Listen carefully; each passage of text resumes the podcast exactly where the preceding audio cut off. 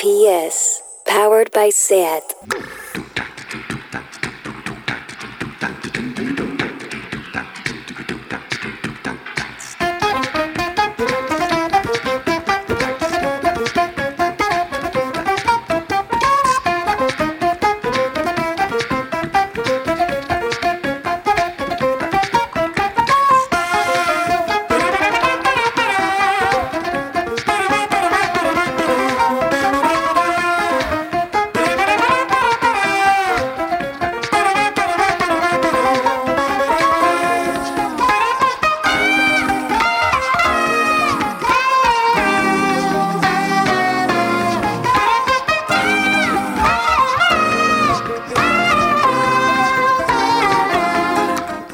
Bienvenidas a Tardeo. ¿Cómo lleváis la primavera?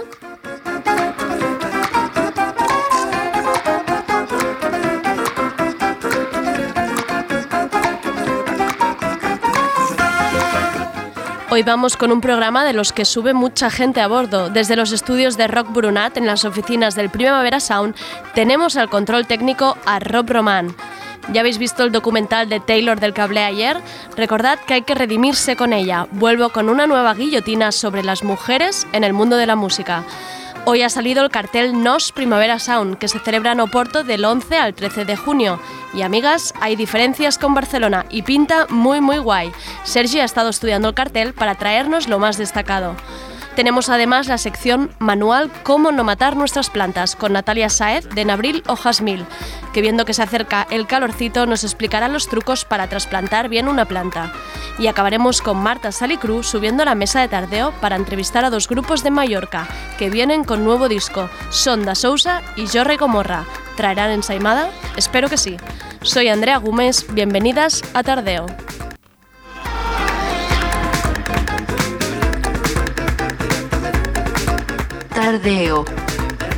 Porque no se puede saber de todo.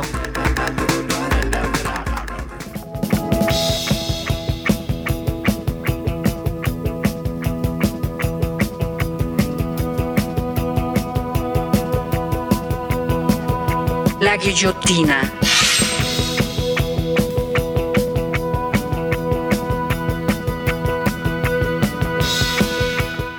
Hay veces que de verdad creo que hay monos escribiendo los titulares de algunos diarios. ¿Qué digo monos? Pobres monos, ellos no tienen la culpa.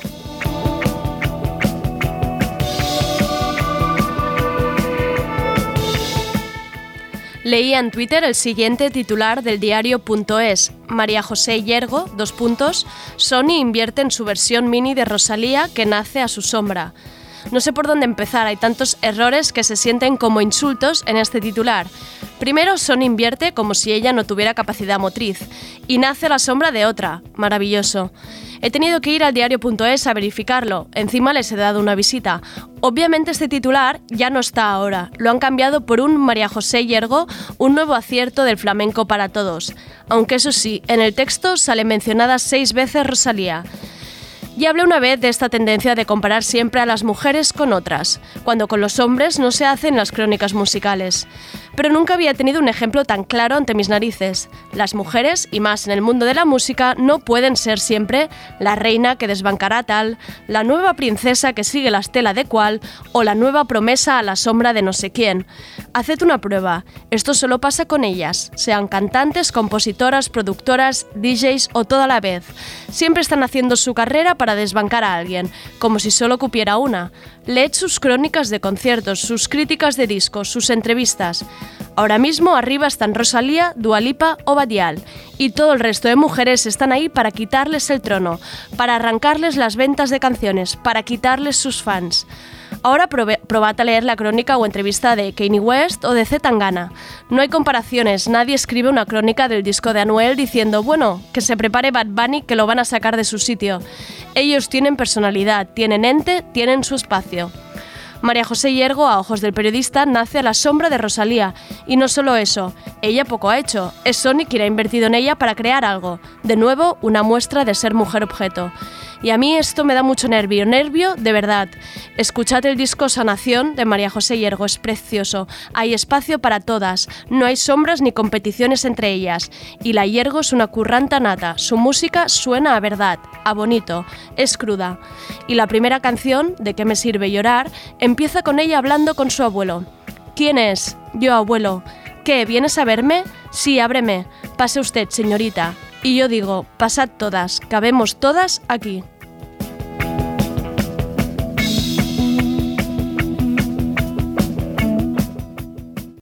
RPS.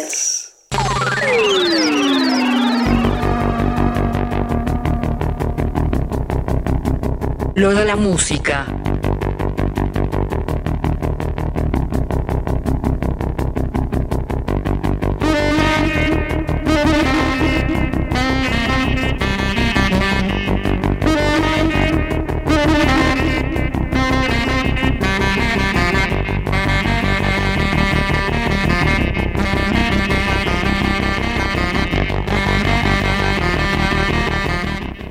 Hola Sergi, ¿cómo estamos?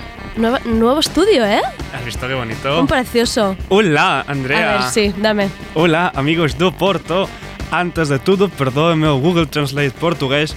Hoxe foi lanzado o cartaz do nos Primavera Sound. Entao, revisarei os artistas que actuam apenas na Dijau vizinha. Dejo ya de haceros sangrar los oídos con mi portugués, lo siento, de verdad. Cuéntanos qué decías. Habéis visto, No bueno... sé si se han entendido ni los portugueses ni los de aquí. yo, ¿no? He hecho, hola Andrea, hola amigos de Oporto. Antes de nada, perdón por mi portugués de Google Translate. Eso más o menos. Sí, hoy ha sido lanzado el cartel de Nos Primavera Sound, entonces pues haré una revisión de los artistas que actúan solo, solamente en la edición vecina Vale. de Primavera O sea, la resta, la resta entre Barcelona y Oporto es lo que nos traes hoy. Exacto. Vale. Y empiezo con FKJ Twix, que la tuvimos el año pasado en Barcelona y este año está en Porto.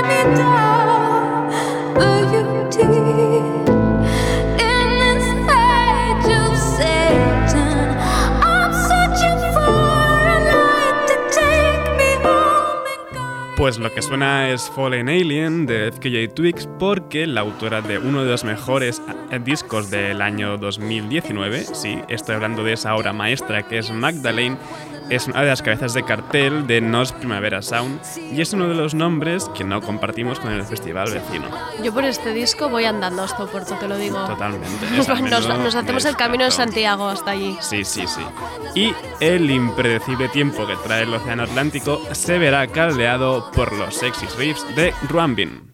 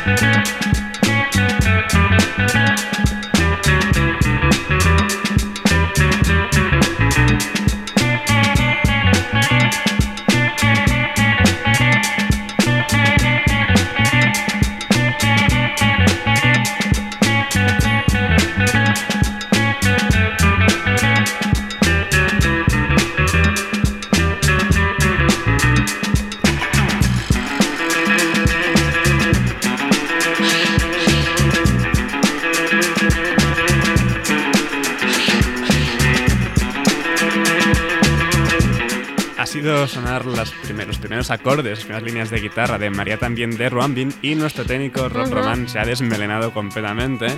Ruambin están a punto de publicar ese disco en colaboración con Leon Bridges, aunque tristemente él no les acompañará en Porto, pero seguro que los de Texas ofrecerán un conciertazo lleno de ritmo y sensualidad. Uy, qué bonito ha ¿Has quedado, visto? No sé, qué bonito ha quedado es todo, esto. Es todo sensualidad. Y tristemente, Muramasa tuvo que cancelar su actuación en los Primavera Sound del año pasado. Para redimirse con su público portugués, este año vuelve a estar en el cartel.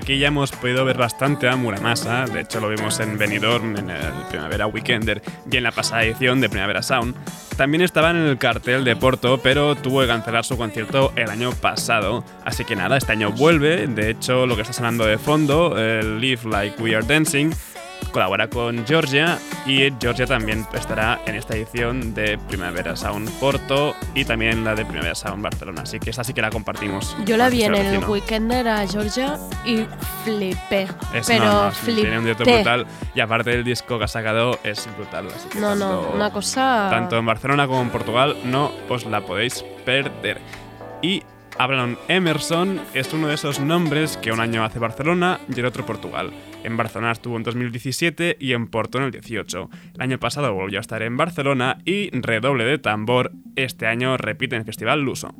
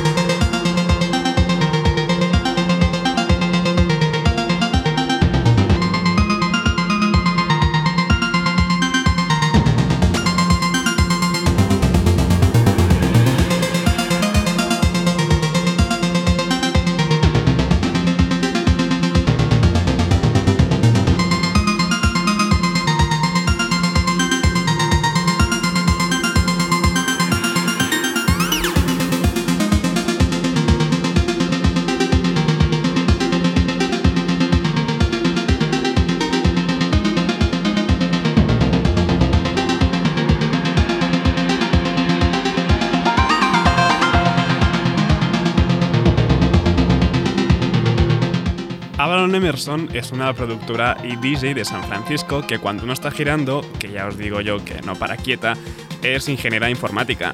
Pero viendo un poco el routing de que tiene de giras, pues poco tiempo debe tener para programar. La verdad es que sí. Si no para quieta, siempre está en un lado o en otro. De hecho pasa más tiempo en Europa que en San Francisco.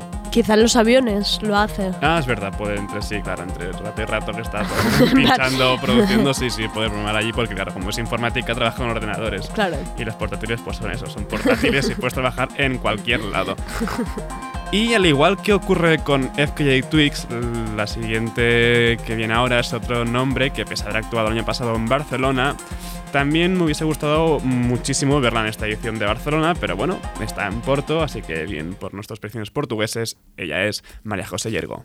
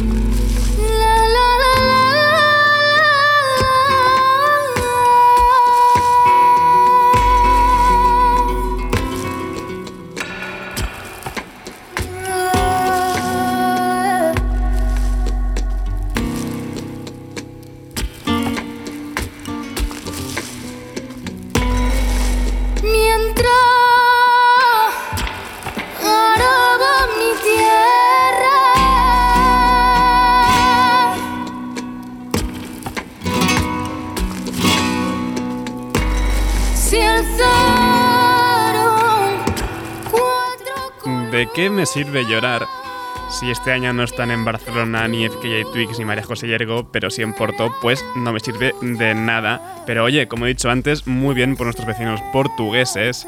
Ambas actuaron el año pasado sin tener el disco que, bueno, tanto el EP debut de María José Yergo como el Mandolin de, de, FKJ Twix, que estaba a punto de salir en ese momento. Pero bueno, o sea, está segurísimo que sus bolos en Primavera Sound Porto, en Nos Primavera Sound, va a ser brutal. Van a petar Me todo ido- lo máximo. Me ha ido perfecto que la pongas porque así la guillotina coge sentido ¿Has porque visto? ahora la han escuchado y saben Claro, esto, si esto no sombra, canción, esta esto no sombra ni es nada, por favor. Para nada, para nada.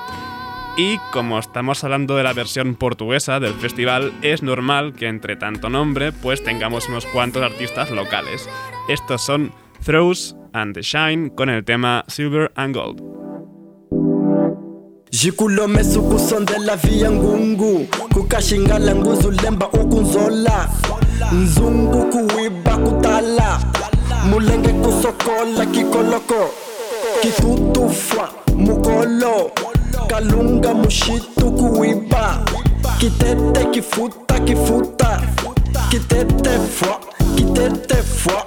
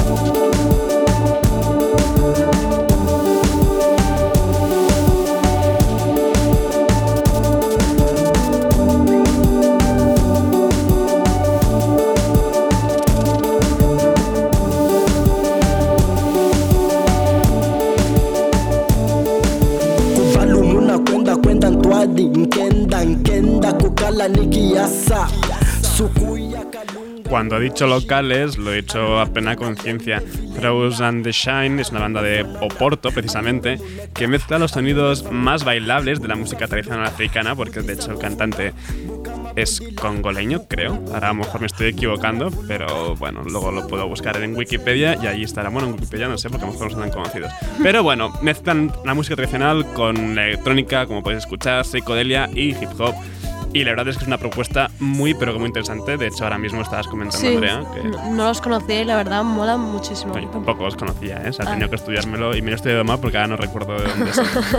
pero no, son de. son, residen en Oporto. Y seguimos un poco con música tradicional. Es el caso de Arnaldo Antúnez. Es tal vez uno de los nombres más importantes de lo que se denomina la música popular brasileña, tanto con Titash como con Tribalistas, junto a Marisa Monte y Carliños Brown.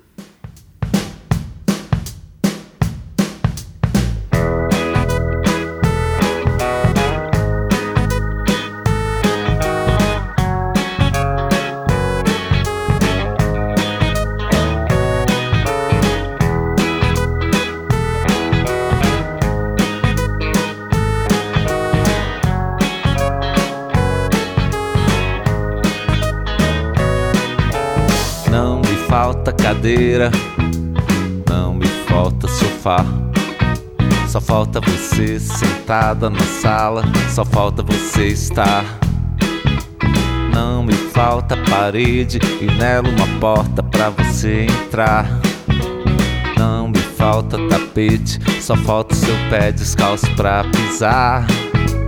Não me falta cama, só falta você deitar. Não me falta o sol da manhã, só falta você acordar. Pra janelas se abrirem pra mim e o vento brincar no quintal, embalando as flores do jardim, balançando as cores no varal. A casa é sua, porque não chega agora. Até o teto tá Poco más que añadir a un nombre como el de Arnaldo Antunes. Bueno, sí, tengo una cosa que añadir. Y como no estoy seguro si he dicho congoleño o angoleño antes, con los amigos de Throw and the Shine, pues recalco que es angoleño el cantante. Y nada, pues eso, Arnaldo Antunes es uno de los nombres más importantes de la música brasileña en, su totalidad. Y va a estar esta edición de Nos Primavera Sound de Porto. Y vamos con el último destaca, a ver qué queda de este cartel. Pues quedan, me dejo algunas cosillas, pero bueno, la sección da para lo que da. Acabo ya este, lo de la música, especial repaso cartel del festival vecino, con DJ Marcel y su propuesta llevada al, al live, Another Nice Mess, que es como se llama.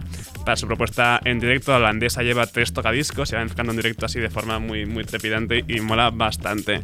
Este tema que suena ya de fondo es Respect My Snack Foods. Apologizing can be terrifying. We're going to walk you through that difficult, awkward, sweaty moment when you have to take a deep breath and say, I'm sorry.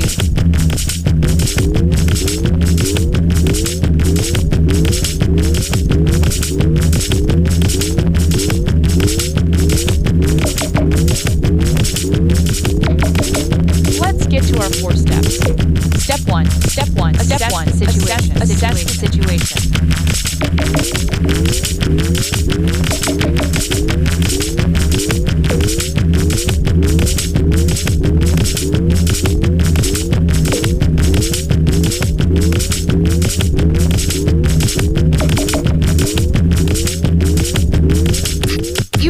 to respect my snack food. My snack food. Sorry.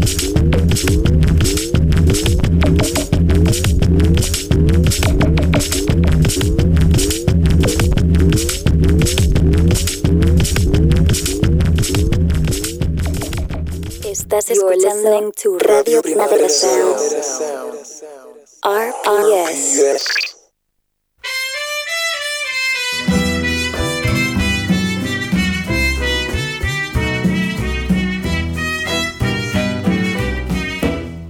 Gardenias para ti, con ella quiero decir,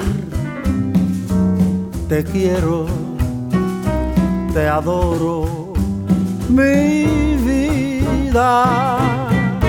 Ponle todas tu atención, que serán tu corazón y el mío. Vuelve a Tardeo nuestra experta en plantas. ¿Cómo han pasado vuestras plantas el invierno? ¿Os ha sobrevivido alguna maceta a la tormenta Gloria? Pues no os mováis que llega Natalia Saez, que está detrás del Instagram en abril, hojas mil, y sus trucos y consejos son perfectos para el manual de supervivencia de plantas de Tardeo. Parece que llega el calor y es un buen momento para trasplantar esa planta a que se le ha quedado la maceta pequeña. Hoy Natalia nos dará trucos para trasplantar sin que muera nadie por el camino. Hola Natalia, ¿cómo estás?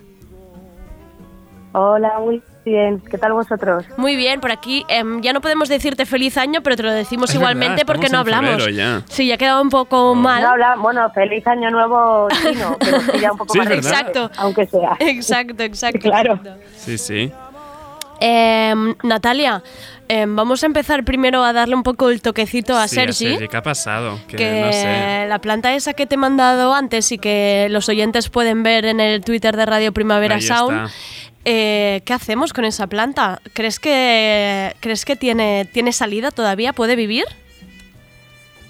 Sí, puede, a ver, puede vivir, claro que sí. Eh, ese tipo de planta, por, por bueno, pues por cómo es, eh, esa flor que, bueno, no, no es técnicamente una flor, pero esa flor que parece que tiene, Sí. eh, eh, esto es cíclico, ¿vale? Ah. Ellos, ellas echan esta especie de flor Ah. eh, y con el tiempo esta flor se marchita, ¿vale? Digamos, a mí me gusta pensar que es como el fin de la planta, el, el conseguir generar esta flor. Vale, Entonces es normal que se muera y que se caiga y a partir de aquí la planta hay opciones, ¿no? Puede volver a generar otra flor, es difícil, sobre todo en interior, pero también eh, de esta planta salen lo que llamamos hijuelos, que son como mini plantitas. Ay, Ah. Entonces, estos hijuelos lo que podemos hacer es trasplantarlos eh, cuando ya tienen un tamaño suficiente como para tener fuerza y de ahí vuelven a salir unas plantas que con el tiempo deberían de volver a, a generar estas inflorescencias. A mí Esa es un poco la idea. Mientras la tendrá. planta esté bien, o sea, es, es el ciclo natural, no, no le has hecho nada malo. ¿Y recomiendas que corte esta flor seca?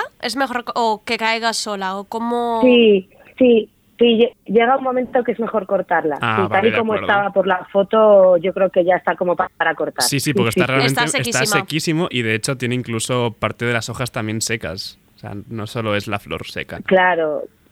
No, y además le restan energía a la planta. O sea, Vale. que llega un momento en el que ya es mejor cortarla para que no sigan ellas eh, quemando energía en alimentarla. Eso es, eso es muy bueno. Eso, eso lo había oído yo, que, que si no se, se les va la energía intentando curar, cuidar algo que pues ya está, ya lo vemos todos que está muertito, pobrecita. Y mejor, ¿no? Quitar y para afuera. Eso es. Vale. Pues debería Eso seguir es, regándola eso es. entonces. Yo, yo sí, o sea, si es un poquito, claro. O sea, sí, sí, sí, exacto, la puedes seguir cuidando. No, sí, Pero normalidad. la estaba regando bien porque antes le he comentado a Andrea que regaba una vez por semana y me ha medio echado bronca diciendo que no, que es cada dos semanas. Es que yo, yo estoy como castigada con no inundar a las plantas. Y entonces una vez por semana no es mucho. Eh, yo, o sea, a ver, en general yo me fío bastante de lo que, un poco de cómo las voy viviendo y de la tierra y demás. Yo en invierno no necesito regarlas una vez a la semana, salvo que sea una planta que demande muchísima humedad de tierra, que no es el caso. Entonces yo lo, espaciaría un poquito, hombre, si la maceta tiene agujeros debajo, pues te aseguras de alguna manera que no las, o sea, que suelta el exceso de agua, pero ahora en invierno yo les espacio un poco las, los riegos. Perfecto, pues a cortarla y a regarla cada dos semanas. ¿Ves? Al final, Apuntadísimo. al final estoy aprendiendo cosas con Natalia y yo. ¿Ves? Le estoy, me lo Sí, estoy, sí, sí, me lo estoy reteniendo. mucho. Progresa adecuadamente. Oye, Natalia, a ver, vamos a hablar de trasplantar. Es un tema serio, ¿eh? Yo creo que ya hemos subido rápidamente de Mira, nivel. serio, serio, y que me irá genial porque Sí, tendré si que salen los, los mini groots esos que saldrán de la planta. Exacto. Em, vamos a hablar de trasplantar mm, plantas, ¿no?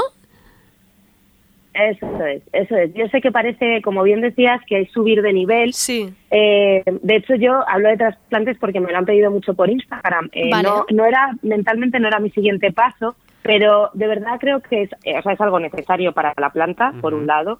Y por otro lado, creo que hay que perderle el miedo, porque Vale. realmente no es complicado. Eh, Vale. Hay que tener poquitas cosas en cuenta, ¿vale? Vale. Entonces, por intentar esquematizarlo un poco, eh, la primera pregunta suele ser cuándo hay que trasplantar o cuándo es la mejor Sí, época, ¿vale? Exacto. Entonces, primavera, verano eh, es lo que siempre se recomienda y es lo mejor de largo, ¿vale?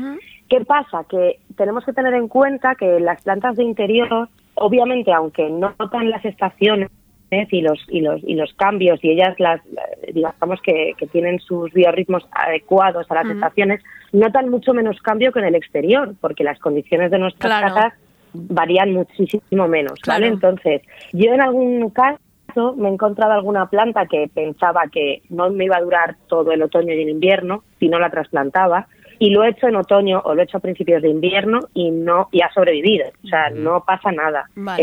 Eh, casi es mejor eso que forzar forzar y llegar a primavera y que la planta ya no tenga No, mucha fe, ya. vale No, no tenga solución. entonces esto es un poco para para quitar presión Vale. por esa parte Eh, luego la siguiente pregunta que es muy habitual es cómo sé que tengo que trasplantarla ¿no? Vale. o sea en base a qué criterio Exacto, que es que pistas te da la planta, ¿no? eh, Eso es. El- o sea, lo normal, la regla general es que hay que trasplantar cada dos años, aprox, ¿vale? Depende un poco de la planta, pero vamos a, a tomar como que esa es la medida general, para no volvernos locos.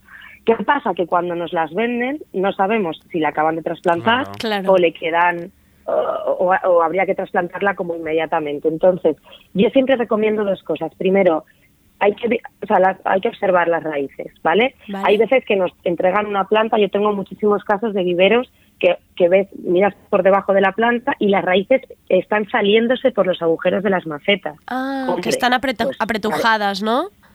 Claro, parece que ahí indica un poco que, que no tienen sitio y que por eso intentan salirse de la maceta, ¿vale? Vale. Hay otra opción que también hago cuando tengo mis dudas, porque la planta a veces parece que está como sin fuerza, como, que, como que no crece, y es sacar un poquito la, la planta de la maceta con tierra incluida, y si ves más raíces que tierra, es que toca trasplantar. Si ves más ¿Vale? raíces. Vale. Vale, cuando se ve ese, ese, esa especie de enredo, ¿no? De raíces que están súper apretadas y casi no... Justo. Vale. Eso es. Y que no hay tierra. Pues Exacto. Eso es, que, eso es que, que ya toca trasplantar, ¿vale? Vale. Y luego, por último, y esto me, me ha pasado muchas veces, que me han mandado, pues es lo típico, ¿no? Esta planta, no sé lo que os decía, no sé qué Hmm. le pasa y demás. Y me mandan una foto y veo una foto de, un, de una planta grande, de estas casi de pie, Sí. metidas en una maceta como del tamaño de un yogur.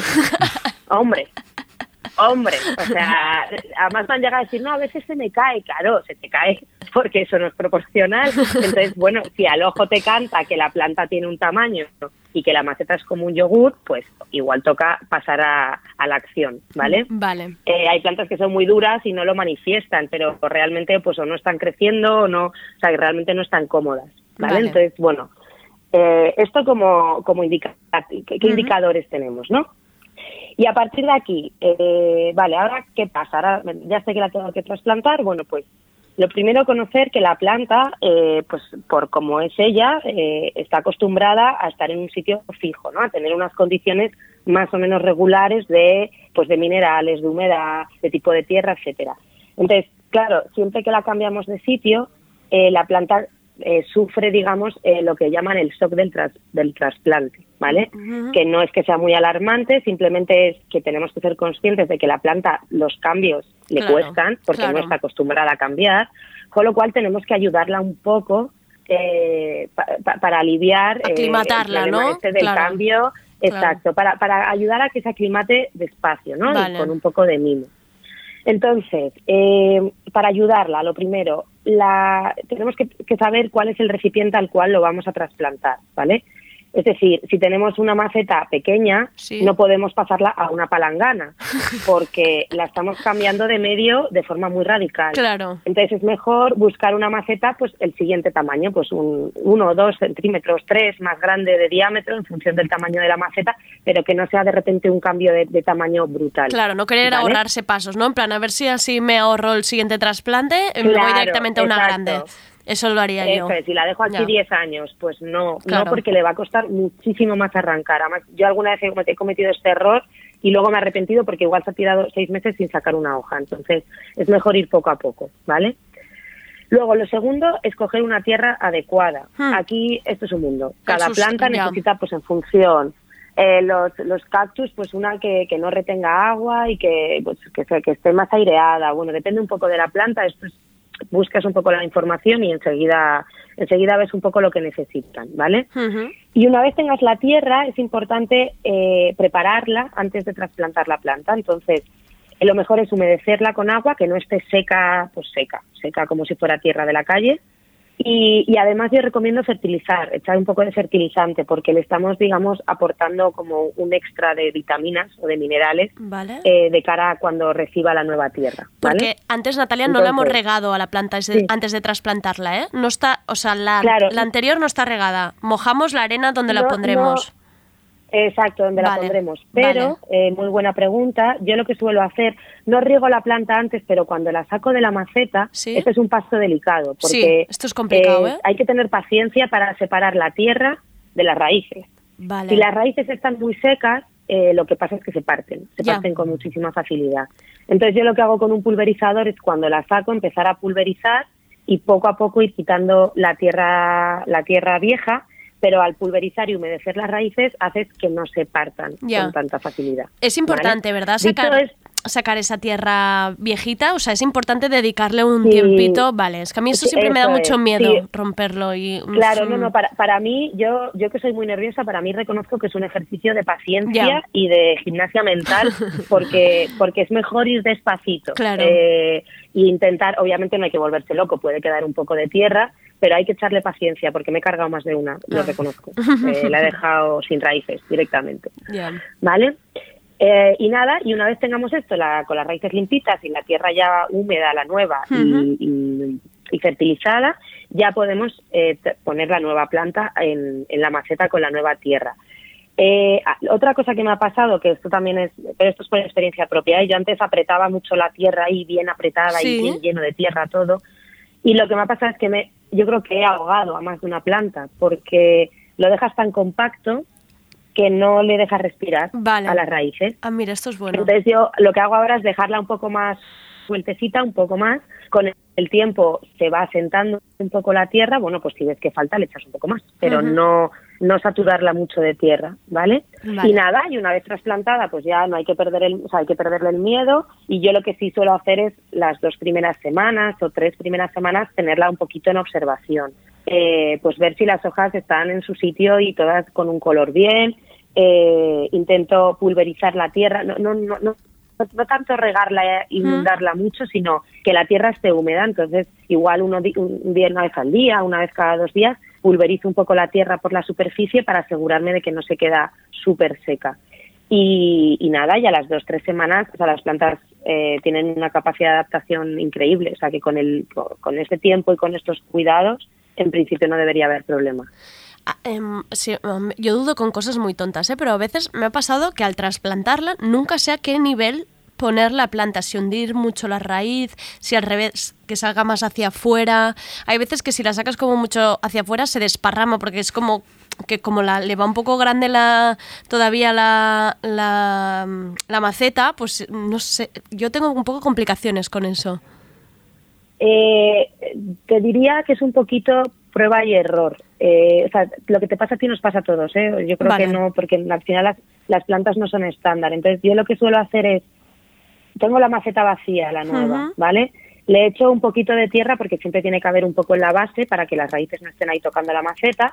Y entonces lo que hago es solamente con esa, ese poquito de tierra ¿Vale? eh, meto la planta, ¿vale? Vale. Entonces meto la planta y veo a esa altura apoyada cómo quedaría con respecto a la altura de la maceta. Ah, vale, como un Hay ensayo. veces que te das vale. cuenta que, claro, es por eso te digo que es un poco prueba y error, sin, sin llegar a llenar toda la maceta de tierra, pero de alguna manera ver cómo quedaría, si te parece que bien, ya rellenas de tierra y si no, pues eh, vuelves a echar un poco más, prueba y error. Vale. Buah, perfecto. Yo, mira, tengo, tengo muchas ganas de practicar porque como ya me metiste bronca la última vez que lo hice mal, yo puse una pequeñita en un tiesto muy grande, entonces a esa la tendría que cambiar, la quiero poner en la maceta que le corresponde. Y mira, voy a ensayar y ya te contaré. Y Sergi también Ya tiene me Sí, sí, trabajo. tengo muchos deberes ya. Esperar a Sergi que, tiene trabajo. a que mi planta críe y, y luego ya le, le daré vida a, lo- a los nuevos bebés. Pues, Claro, pues nada, ya me iréis actualizando. Exacto, y a los oyentes decir que Natalia está detrás de la cuenta de Instagram en abril hojas mil y que sube un montón de plantas, un montón de consejos y que abriremos consulta de nuevo ¿Verdad, Natalia? Abriremos en los stories que ya lo hicimos la otra vez y que la gente luego te haga preguntas, que eso podemos volver otra vez a, a resolver. Que hoy hemos contestado la de Sergi, es. pero podemos abrir a los demás. Como siempre, demás, como siempre, muchas gracias Natalia por la paciencia, por explicarte también y por ayudarnos a ser mejores personitas. ¿eh? A vosotros. Muchas gracias, Natalia. Adiós. se es porque han adivinado que tu amor me ha traicionado porque existe otro querer.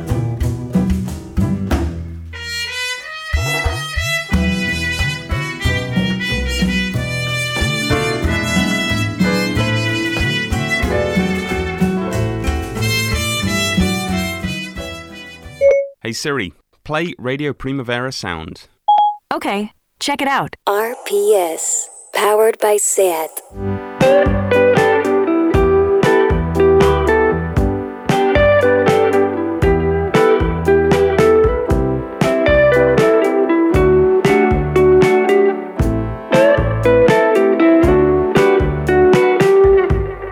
Tornen els prismàtics en els ulls Tornen llisos els embulls Hoy en Tardeo tenemos especial Arte Mallorquín, que como Murcia me genera la misma inquietud. ¿Cómo salen tan buenos grupos de ahí? ¿Qué llevará el agua de la isla?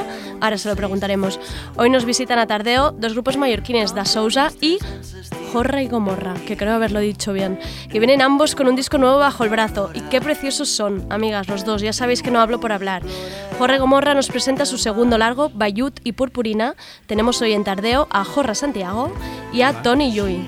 No, a Tony Llull no. No, a Tony Llull. Biel Eh, eh, estaba hecho para que yo la cagara en esto. Bien.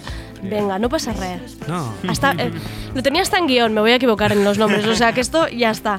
Y luego el Quinteto de Sousa también presenta un nuevo disco, Salsa Agradolsa. Hoy nos acompañan, mm, yo me invento nombres y luego si acierto, Ángel Garau. Sí. Está en la mesa bien. Guillem Portell. Bé! Presente. 3 de 4, bé aconseguit. Y para poner a prueba mi memoria con los nombres, no lo he superado. Y por supuesto nos acompaña Marta Salicru, la mejor preguntando nuestras bandas. Me ha encantado tu pausa dramática antes de Jorra y Gomorra. Te ha quedado como, como muy Eh, Harold Pinter. Esto lo vamos a preguntar a los oyentes de Tardeo. ¿Cuántos de vosotros decíais Jorra y Gomorra? Mm, Yo, presente. Todos. Perdoneo. De hecho, ¿cuántos de vosotros sabíais que existía una persona con ese nombre? Con ese nombre. Esa es la verdadera Bueno, pues encuesta. para eso estamos nosotras en Tardeo, claro que sí. Cierto, cierto, cierto. Pues mira, mm, claro, esto ya lo ha dicho, eh, lo ha dicho Andrea. Hoy nos ha quedado así este especial mallorquín porque claro, los dos grupos eh, sacáis discos a pesar de que ahora mismo de estas cuatro personas mallorquinas que tenemos en la mesa, solo tres, eh, o sea, tres estáis viviendo en, Barcelona.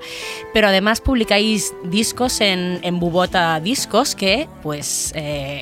He descubierto que este nombre Bubota, de este sello que publica a, a grupos mallorquines, además de Jorge Gomorra, Da Sousa, también a Joana Gumila, por ejemplo. Y, y bueno, he descubierto que esto de Bubota es una cosa muy mallorquina. ¿Qué es una bubota? Es un fantasma. Es un Sí, fantasma. Sí, sí, es la manera que tenemos. Ser tenemos- mitológico. Sí. Y hay, hay, hay, muchos, hay muchos fantasmas en, en, vuestras, en vuestras canciones o... o- Voy a decir en Mallorca. Mallorca está lleno de fantasmas. en nuestras canciones, um, pues no me, no me lo había preguntado. Nosotros hablamos de todo tipo de seres mágicos. Fantasmas, unicornios. Sí, la fantasía en general no, nos, Nos- nos va, sí, sí, nos va y mucho. fantasmas de, de otro tipo, de estos fantasmas más, más corpóreos que, que nos encontramos, ¿los hay también? Hmm. Sí que hay, vienen. Siempre vienen a los directos. Yo no sé si antes que estábamos, que estábamos charlando, antes, de, antes que, que entraseis, de hecho ya, ya, se, ya se ha mencionado el, el, el fantasma por el que iba a, a preguntaros y, no, y no, no he dicho nada para no, para no hacer el spoiler, pero claro, habéis mencionado a Antonia Font, ¿no? que es como un poco el gran, el gran fantasma del, del pop mallorquín. ¿Cómo es la, la sombra alargada de, de, de, de Antonia? ¿Aún, ¿Aún los grupos que, que surgís de, de Mallorca, aún tenéis que, bueno, pues eso, hay este, esta gran, gran fuerza Antonia Fontense planando encima vuestro. ¿Qué opináis? A pesar de que vuestra música Hmm. no, no es, no, particularmente a mí no me remite especialmente, Bueno. corregidme. Sí, yo no lo veo tanto como una carga, sino una suerte. Hemos crecido, creo, los cuatro con esto Sí. y, y es más, más que una carga o algo negativo que superar, ¿no? Como algo, ah, creo, más inspirador y más como una, un referente que tienes ahí que te ha ayudado a crecer y a hacerte tu, tu mundo. Creo que es muy difícil que un grupo cree un imaginario y eso Antonio Fall lo ha hecho. Y, y la verdad es que lo que podríamos hacer, lo, lo más. eh, soñar, ¿cómo se llama? Lo, lo- lo más decente que puede hacer una persona. mallorquín. Es lo más cerca Eh, que vamos a estar de la resistencia con Miquel. O sea que por, Sí, por bueno. favor, habla, habla, habla como Miquel. Yo tengo mucho respeto por Miquel Yo Montoro. también, aquí somos muy fans. Sí, sí. Eh, esto, lo más, lo más sensato es seguir la estela y a, a donde nos lleve será guay. ¿Creéis que el hecho que, que cantéis en, en, en mallorquín, en, en catalán, creéis que tiene, está conectado de alguna manera en este, en este precedente que vamos en esta influencia de, de, de Antonia Font? Porque, por ejemplo, em, especialmente en el caso de, de Da Sousa, eh, también tenéis muchos referentes anglosajones y ahora mismo estamos en un, en un momento en el que pues, hay muchísimos grupos que, que han, si bien Antonia Font estuvieron convirtieron ¿no? algunos grupos anglosajones eh, de aquí que cantaban en, en inglés y los como que les abrieron un poco una puerta a hacerlo en, en su, en su lengua. En cambio ahora mismo hay muchos grupos que lo vuelven a hacer en, en- inglés. Sí, no, no sé, mm, Da Sousa eh, creo que desde el principio surgió como una necesidad de, de no utilizar eh, el inglés.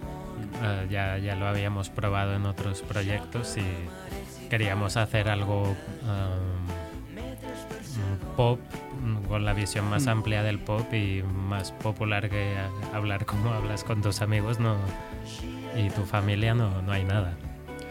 En este sentido, creo que eh, Antonio Fan lo que hicieron fue empezar a usar el catalán como mm, de manera normal, ¿no? Como si fuéramos un país normal. Y eso sí que es- ha sido influyente, creo yo. Sí, a lo Porque mejor si, si no hubiesen estado ellos, ni no- directamente lo hubiéramos hecho en, en inglés o en otras Bueno, lenguas. yo no creo que lo hubiera hecho, pero creo que sienta un precedente porque antes había habido toda, toda esa movida de lo, del ratchetada, ¿no? que se dijo, de los años Ujú. 90, eh, profundamente subvencionado y, y que nace también de una, de una necesidad mm, de la nación, ¿no? O sea, mm, Hmm. tiene que haber música en catalán. Ya. Y creo que Antonio Font eh, lo que hace es, no, bueno, esto ya ha pasado y nosotros utilizamos el mallorquino, el catalán, porque hablamos así y somos así. Mm, Los Beatles creo que nunca se preguntaron Claro. cantaban en inglés. Sí, sí. Nos- Nosotros tenemos, es, es una losa, quieras o no. Sí, sí, sí. Estamos escuchando de fondo eh, Brillas, el, el- el primer single de, de, de Bayut y Purpurina, el tercer disco de, de Jorra y Gomorra, bueno, segundo largo, pero, pero el tercero si contamos el EP Amanacor, que fue con el que os disteis a, a conocer.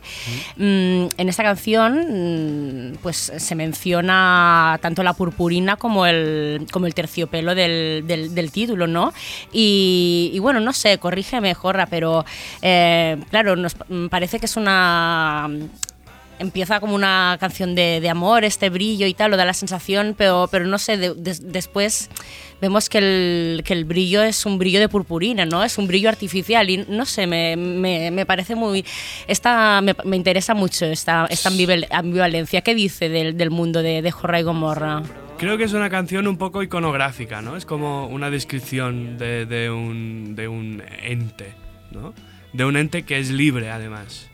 Y me interesaba expresar esa idea de que tenemos que ser libres y hacer lo que nos plazca mientras no, no molestemos a los demás. Y la canción va de eso, de, de que seas como seas, que te quieres poner purpurina en la cara, pues te la pones, no sé. Y siempre con el rollo este de, de como descripción, ¿no? De, de un- es como una descripción de un de una de un icono del pop, que digamos. Me imagino a lo mejor a a Miquel Montoro, ¿sabes? Ves- maquillado además y que Le falta que, descubrir que la purpurina, viste, sí. que viste con lentejuelas y, Sí, sí. y es eso, brilles es eso. Bueno, has- has- O vestido de torero, imagínate. Miquel Montoro vestido de torero. en, en Spotify tenéis colgada una, una playlist con algunas, con algunas referencias, ¿no? algunas inspiraciones para, para, para Bayut y Purpurina y, y- y hay, algunos, hay algunos clásicos de la, de la, escena, de la escena glam, ¿no? a pesar que no, no- igual no siempre en su momento más glam, pero yo que sé, está Bowie, está Eno, está, está Lou Reed, em, yo qué sé. Sí, sí, también va en esa tónica. Yo he sido siempre muy fan de este, de este tipo de música y de la estética y creo que también se refleja mucho en el disco y era, era la intención. Pero hay un poquito de, de veneno también, ¿o no? No, no. Yo normalmente soy más venenoso en mi vida normal. en las canciones, en las en las canciones, canciones no. no. En las canciones, en las canciones soy buena persona y después no. Eso está bien. Es broma, es broma, no. Intento, Eso muchas- intento, intento portarme bien. Buenismo en la música, macarra en la calle. No, el disco de Da Sousa que se llama, se llama Salsa, salsa Agradolsas, o sea, salsa, salsa agridulce. También en, en- en la canción que da, que da título al disco, esta, esta salsa agridulce corre, corre co- por las venas. No sé si esto, también este carácter agridulce, creéis que es algo que, que define un poco a, a la música que, que hacéis. Sí. Sí, una mica. Hmm. Eh, es un concepto que, que Luis ya lo tenía como rondando po- por la cabeza. Un, un día me fijé en los créditos del Gran Sala Endavant hace Ujú. dos discos. Y, que de hecho fue bueno esto o sea fue vuestro segundo disco pero o Sí. primer largo puede ser verdad o sea habíais publicado Sí. ya algo pero porque este gran sal Aldaman era, Sí, era, era como, una referencia en plan bueno el- este un poco tópico periodístico que usamos de ponerlo el gran el gran salto de la Sousa Y allí ya aparecía ah, el concepto de salsa agradolce. Y mm, sí, creo que define una manera de funcionar que, que tenemos o una... Sobre todo las letras de Luis que pueden... Tienen como algo melancólico a veces, ¿no? Pero esta melancolía, ¿no? Puede ser algo que en ese momento te hace estar un poco triste, pero al final es algo bonito con lo que te quedas. O al revés, que estás súper contento y... Yo quería abrazar un y- poco, ¿eh? Luis, escuchando, por ejemplo, Pedras y Pals. Llevo toda la mañana y he pensado, Luis merece un abrazo, ¿eh? Después de esto. Luis merece un abrazo siempre. siempre, siempre, en realidad sí, siempre. Pero sí, creo que es algo como... En general, los mallorquines creo que tenemos algo de, de esta cosa agridulce, ¿no? Que, pues, no sé, creo que combinamos bastante estas dos facetas de la vida. también eh, eh, cantáis eh, que el mundo que el mundo el mundo gira y yo me y yo me mareo cantáis. Eh, no sé si a- ahora tampoco eh, me ha quedado muy guay el link igual me he pasado un poco pero no, no sé si marea hacer un disco después de después de fútbol de vanguardia el anterior que a ver la verdad es que ahí sí que hicisteis un, un salto para adelante me da la sensación. Llegando creo que llegasteis a mucho más gente era un disco que tuvo muy buena recepción Sí. eh, Ponen cara de no convencidos. Lo voy relatando para la gente, para los No, oyentes. Sí que es un disco que estamos muy orgullosos y, y funcionó también. eh, hemos, sacaremos este justo dos años después, pero de golpe miras hacia atrás y a mí me queda súper lejos, como que. Sí, no. ¿Por qué os queda? ¿Por qué dices que te queda lejos?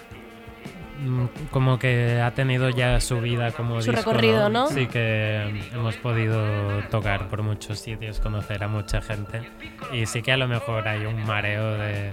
Pero tampoco es que tengamos una vida de, de rockstar de giras mundiales, por suerte nuestro territorio en 24 horas se puede recorrer. bueno, hemos, mencionábamos las, las influencias de, de, de Jorra y Gomorra. eh, a vosotros os le preguntaré de otra manera. ¿Cómo, cómo llevasteis lo de la que, que Jerry Love dejase Teenage Fan Club? Yo- Otro abrazo. El otro día escuchaba una canción de Tomeu Paña que, que nos alucina a los cuatro, que eh, habla como de su relación con el, el rock. Rock and roll els millors Sí, anys. els millors I anys. habla de quin disgust vaig tenir quan els Beatles se varen separar. Pues, pues nosotros ese día fue esta sensación de... Pero bueno, también creo que con lo de Light Ships nos puede dar dosis de, de magia aún. Pero te quedas con lo bueno.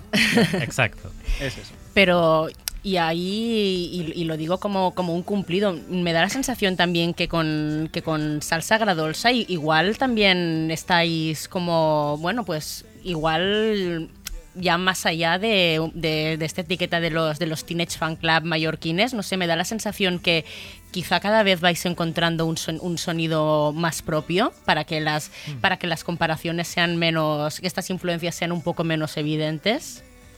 No lo sé. Sí, sí que... Sí, no sé hasta qué punto es algo que, que, no- que nos hemos encontrado, más que que fuese un deseo de...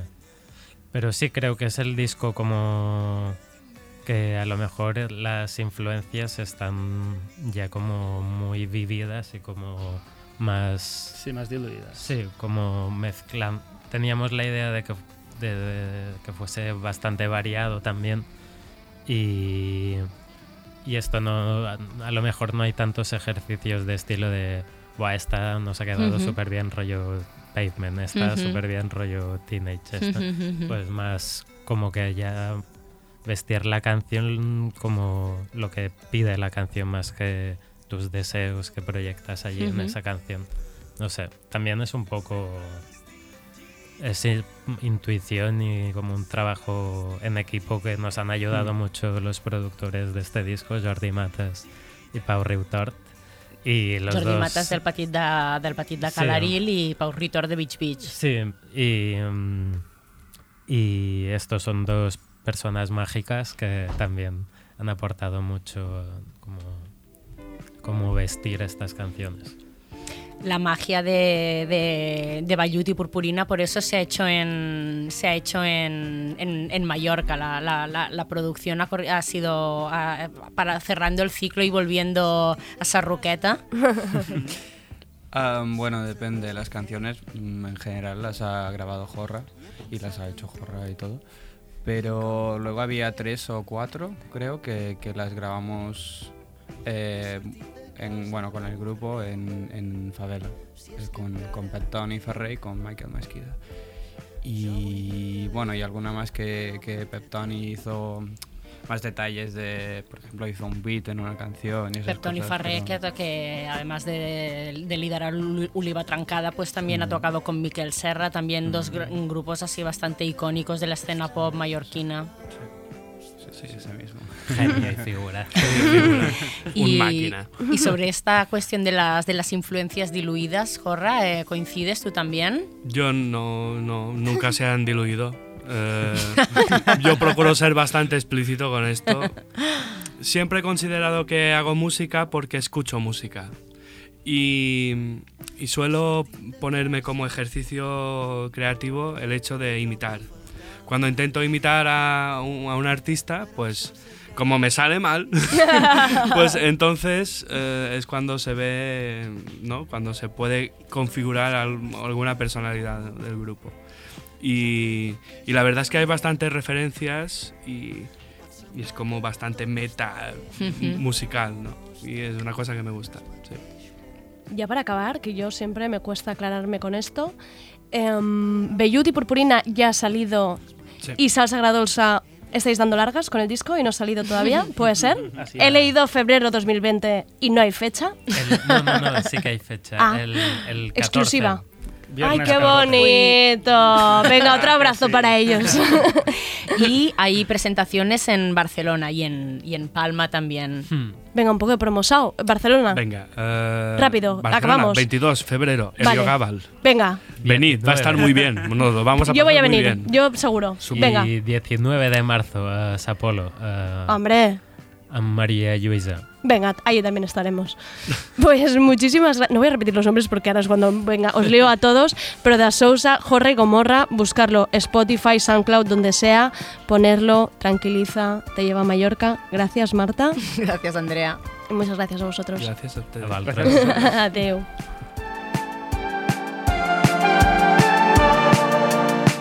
Després de trons i traus i tres guerres mundials i abans dels desastres naturals hi haurà treves i armisticis. Oh, hi haurà